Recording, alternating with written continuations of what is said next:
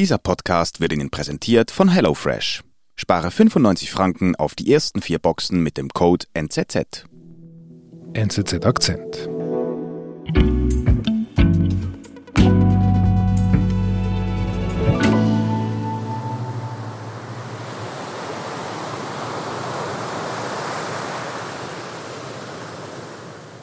Wow, das tönt sehr, sehr verlockend, was wir hier gerade hören. Wo sind wir da? Wir sind in der Karibik an einem wundervollen Strand äh, auf einer Insel, die heißt Roatan, die liegt vor Honduras. Äh, das ist ein kleines Fischerdorf dort namens Crawfish Rock äh, mit einem wunderschönen Bucht mit Palmen und äh, Feigenbäumen, äh, kleine Holzhäuser, in denen die Menschen noch sehr traditionell leben, vom Fischfang. Äh, da geht es noch sehr geruhsam und gemütlich zu. So. You. So you are from Switzerland. Switzerland. Dort habe ich äh, mich mit zwei Frauen getroffen, mit der Vanessa und der Luisa. Und das sind dort so die Dorfvorsteherinnen. Und die haben mir erzählt, dass sie in letzter Zeit große Probleme haben mit der Wasserversorgung. The water is not not functioning well, not good. Das Wasser kommt dort aus einem Dorfbrunnen. Und mit diesem Brunnen gab es Probleme kürzlich, weil oberhalb äh, jemand das Terrain gekauft hat. Das liegt so ein bisschen weiter oben, überhalb des Strandes in den Bergen. Und die haben dort angefangen abzuholzen, um Häuser zu bauen. Ähm, das ist ein Immobilienprojekt, ein Tourismusprojekt. Und dann äh, ist das Wasser versiegt in diesem Dorfbrunnen. and this is the first year that that's been giving us problem. Was natürlich dramatisch ist für diese Gemeinde. Und deswegen haben sie die Polizei gerufen äh, von Roatan und die Polizei ist dann dahin gefahren. Die kam aber nur bis zum Schlagbaum und da wurde ihnen dann von dem Wächter gesagt, hier ging es nicht weiter, hier dürften sie nicht rein. Wieso? Ist ja die Polizei. Ja, aber dort gibt es eine Privatstadt. Äh, Das ist ein neues Gesetz in Honduras erlassen worden und in diesen Privatstädten gelten eigene Gesetze. Auf einer Insel in Honduras soll die erste freie Privatstadt der Welt entstehen. La Prospera. Ein Ort mit eigenen Regeln, wo ein Staat nichts zu sagen hat. Sandra Weiß hat La Prospera besucht. Also Sandra, du möchtest La Prospera besuchen, richtig? Ja, genau. Ich bin dann eben in, äh, hochgegangen, den Berg hoch und habe äh, mich mir das dort angeschaut. Ich hatte mich angemeldet vorher und habe gesagt, ich möchte ja gerne mal ein Interview führen zu dem, was ihr hier so macht. Und dann stand ich also auch an diesem Schlagbaum und da steht ein wunderschönes Schild, da steht drauf, also wir schaffen Arbeitsplätze, wir glauben an Privateigentum, wir befolgen Gesetze, mach mit. Mhm. Aber die Polizei kommt ja nicht rein, du kommst rein. Ich bin reingekommen, weil ich hatte mich vorher angemeldet und hatte einen Termin mit dem Geschäftsführer dieser Privatstadt. Diese Privatstadt heißt Honduras Prospera und der Geschäftsführer äh, Erik Briemen hat mich dann auch erwartet und empfangen dort. Mhm. Sag mal, was ist genau eine Privatstadt? Ja, eine Privatstadt ist, äh, das ist ein Gesetz, das in Honduras erlassen wurde vor einigen Jahren. Die Idee geht zurück auf ein Konzept äh, des äh, Weltbank-Chefökonomen Paul Romer. Der hat sich also die gescheiterten Staaten in Afrika und auch in Lateinamerika angeschaut und hat gesagt, also wir können die praktisch kaum reformieren. Das sind so mafiöse Strukturen, das ist so ineinander verwoben. Wir müssen die praktisch aufbrechen, indem wir neue freie Rechtsräume schaffen. Neue Räume, in denen alles besser funktioniert und die dann ausstrahlen praktisch und dann den Rest des Landes von innen heraus reformieren. Das war so ein bisschen die Idee. Also sehr ideell, eine, eine Modellstadt für Staaten, die ein bisschen gefailt sind, sagen wir mal. Das war die grundlegende Idee, eine, eine entwicklungspolitische Idee eigentlich, steht, liegt dem zugrunde. Mhm. Und was heißt genau ohne Staat? Ja, dass der Staat zuerst mal nicht benötigt ist, sondern dass diejenigen, die diese Privatstadt bilden, die da praktisch die Teilhaber sind, die schreiben ihre eigenen Gesetze. Und jeder, der da mitmacht, befolgt dann diese eigenen Gesetze. Und das sind, wie gesagt, eigene Steuern, äh, eigene Dienstleistungen, ähm, ja, eine eigene politische Verwaltung.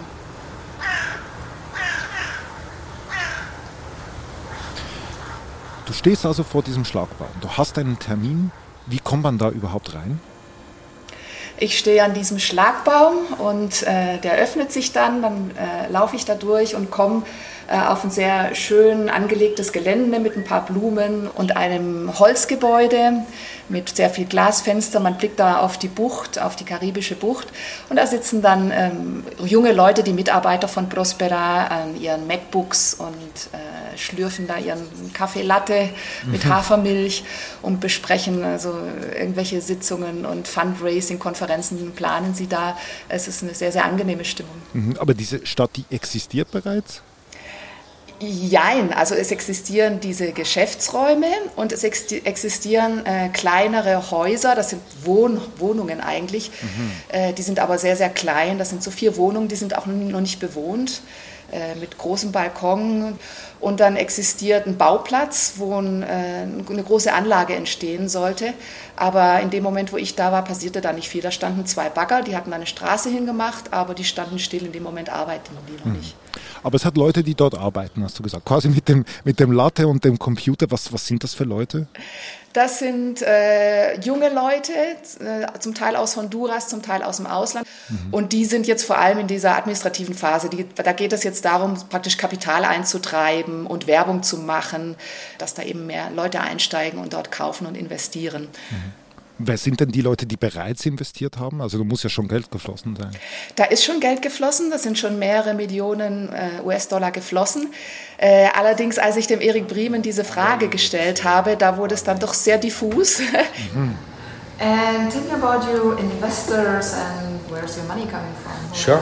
Well, I can tell you that um, we've been structured as a typical venture-backed enterprise. Er sagte, die kann er nicht offenlegen. Die wollten also irgendwie im Geheimen bleiben. Und deswegen war das wenig klar, von wem eigentlich dieses Geld kommt. Es war nur klar, dass es irgendwie Millionen, ein dreistelliger Millionenbetrag Betrag schon ist, der da geflossen ist. Institutional investors, the ones we have, come from the US. And as I mentioned, they're mostly in the typical venture capital structure. Yeah. Der spricht ja richtig amerikanisches Englisch. Ja, das ist ein US-Amerikaner. Der hat zwar venezolanische Wurzeln, aber ist ähm, laut seiner eigenen Biografie als Kind praktisch schon aus Venezuela, sind seine Eltern ausgewandert und er ist in den USA aufgewachsen. Mhm. Und was macht ihr miteinander? Was zeigt er dir? These, um, this Prosperity Hub uh, will surpass 700 acres.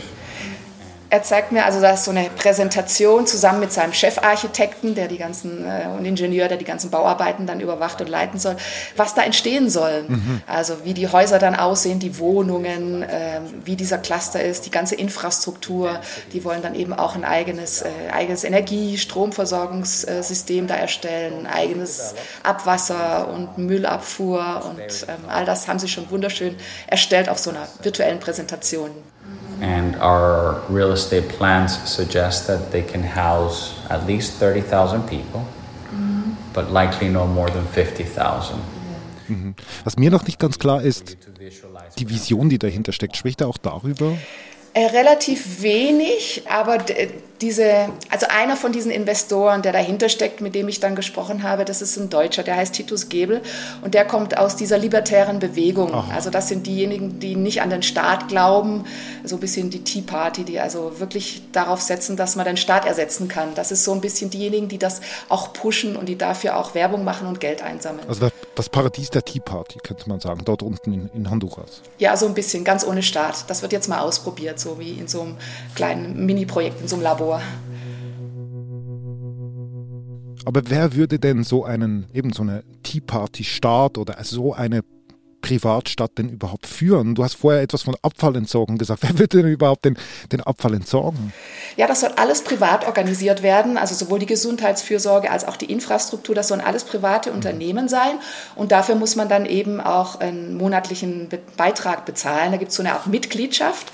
Man, man wird da Mitglied in so einem Club. Ja? Da muss man einen bestimmten Anteil erwerben. Und dann kann man da eintreten.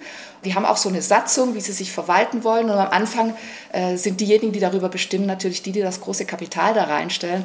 Und dann, wenn dann eine bestimmte Zahl von Leuten wohnt, soll dann jeder ein Stimmrecht haben. Aber dieses Stimmrecht ist natürlich auch an das Kapital gebunden. Mhm. Ne? Je nachdem, wer mehr Geld einsetzt, der hat auch dann auch mehr Stimmen. Mhm. Also das Recht des Stärken wird über der, quasi das Kapital definiert. Ja, genau. Das ist ja auch die Idee der Libertären. Das steckt ja da auch dahinter. Wir sind gleich zurück. Wie oft gehst du nach einem langen Arbeitstag noch einkaufen und überlegst im überfüllten Supermarkt, was du kochen möchtest? Mit HelloFresh sparst du dir unnötigen Stress und kostbare Zeit. Wähle aus abwechslungsreichen Gerichten aus, worauf du Lust hast und lass dir deine Box zum Wunschtermin entspannt nach Hause liefern. Spare 95 Franken mit dem Code NZZ auf deine ersten vier Boxen.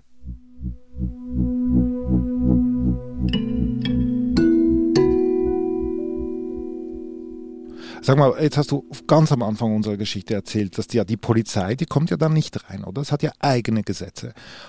Was mich beschäftigt ist, wie ist das überhaupt möglich, dass man so etwas jetzt zum Beispiel jetzt in Honduras einfach zulässt? Also dass da niemand drüber steht und sagt, hey, sorry, das könnt ihr nicht machen. In Honduras ist das wirklich gesetzlich abgesichert. Diese Privatstädte gibt es, da gibt es ein Gesetz darüber und äh, die dürfen also wirklich ihre eigenen Gesetze erlassen und können der Polizei sagen, dass sie hier nichts zu suchen hat. Mhm. Das ist ein Gesetz, das geht auf den jetzigen Präsidenten zurück, Juan Orlando Hernández. Als er früher Kongresspräsident war, hat er dieses Gesetz schon gepusht mhm. und hat es durchgesetzt. Und das ist, er ist heute einer der großen, großen Treiber und Befürworter dieses Gesetzes. Er steht auch dahinter. Mhm. Und äh, das Problem an Juan Orlando Hernández ist, dass es eine relativ zweifelhafte Figur ist. Äh, sein Bruder ist in den USA inhaftiert wegen Drogenhandels und auch er selbst steht im Verdacht, dass er Gelder von der Drogenmafia angenommen hat für seine Wahlkämpfe. Mhm. Okay, also da kommen, kommen doch ein paar zwielichtige Leute da mit ins Spiel. Ja, durchaus. Äh, das ist ein, ein bisschen ein Problem, eben auch wenn man fragt, woher kommen die Gelder für dieses Projekt.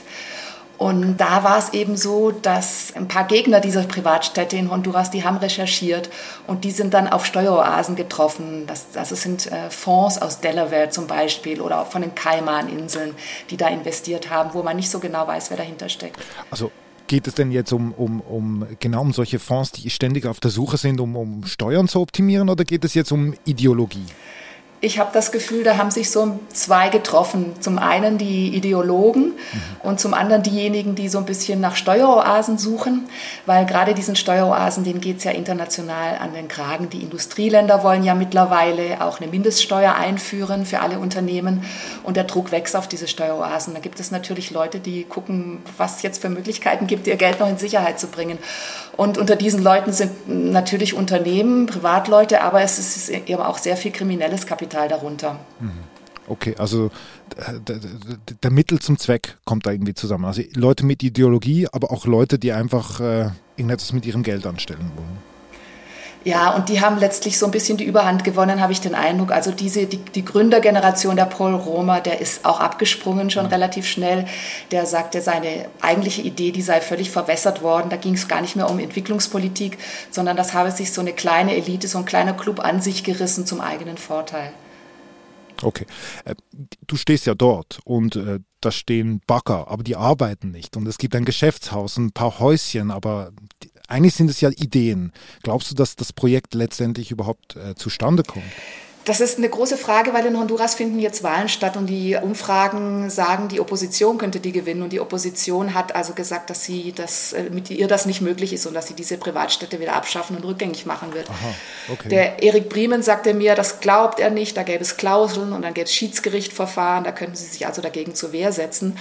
Aber äh, ja, letztlich hat ein Staat natürlich schon, sitzt da wahrscheinlich am längeren Hebel. Mhm. Deswegen halten so ein bisschen alle die Luft an. Aber andererseits diese Interessen, solche freien Räume zu, zu schaffen, die existieren weiter. Und im Gespräch sagte mir eben auch der Titus Gebel, dass es mehrere Staaten gibt auf der ganzen Welt, in Osteuropa, in Asien, die Interesse haben an diesem Projekt. Ach so, das ist nicht etwas Einmaliges. Die, die, die wollen das überall etablieren die wollen das überall etablieren, die wollen überall solche, solche Schlupflöcher schaffen.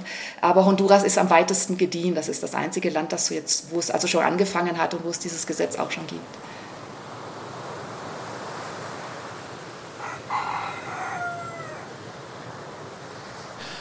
Letztendlich, es ist ja eine spannende Idee. Und ursprünglich ging es ja darum, quasi eine Art äh, Impuls zu geben für einen Staat, dem es nicht gut geht. Nochmals zurück zu diesen Leuten, die gleich daneben leben in diesem Dorf in Crawfish Rock, glauben die daran, dass, dass es langfristig dennoch, dass auch sie davon profitieren können? We don't trust them. We just do not trust them. They say it's one thing, but their action proves something else. Also die Vanessa und die Luisa, mit denen ich gesprochen habe, die sehen das überhaupt nicht, weil sie sagen, also wir haben überhaupt nicht die Ausbildung, um dort zu arbeiten. Wenn, dann machen wir höchstens so vielleicht als Zimmermädchen oder als Maurer so Gelegenheitsarbeiten. Äh, das ist für uns aber kein Fortschritt, das machen wir jetzt auch schon. Sie haben so ein bisschen das Gefühl, dass es letztlich darum geht, sie zu vertreiben, weil die Pläne für diese Privatstadt sind ja auch so, die haben jetzt 21 Hektar, die wollen aber über 280 Hektar. Und das geht eigentlich nur, wenn sie das umliegende Land praktisch schlucken. Und mhm. da sieht sich Crawfish Rock bedroht. Und die sagen auch, die wollen da 50.000 Leute ansiedeln. Das ist so viel, wie jetzt die ganze Insel hat. Die kollabiert jetzt schon. Wir haben Probleme mit dem Müll, mit dem Wasser. Ähm, sie, sie, sagen, also das ist, das ist wirklich ein katastrophales Projekt und das bedroht unsere Lebensweise und unsere, unser Überleben eigentlich als Gemeinde. Und deswegen sind sie dagegen. And most of us, all, of we, all we have is our little piece of land and the, our way of life. our culture, our heritage. And th those are the main things that are in danger. Hm. Also La Prospera wäre für Sie keine Prosperität. Nein, Prospera ist für sie äh, eine Oase für Reiche und für eine Elite und sie, sie, sie sehen relativ klar, dass sie da keinen Platz drin haben.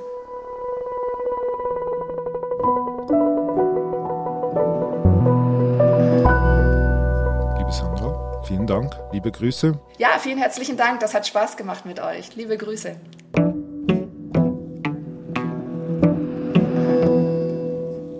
Das war unser Akzent. Ich bin David Vogel. Bis bald.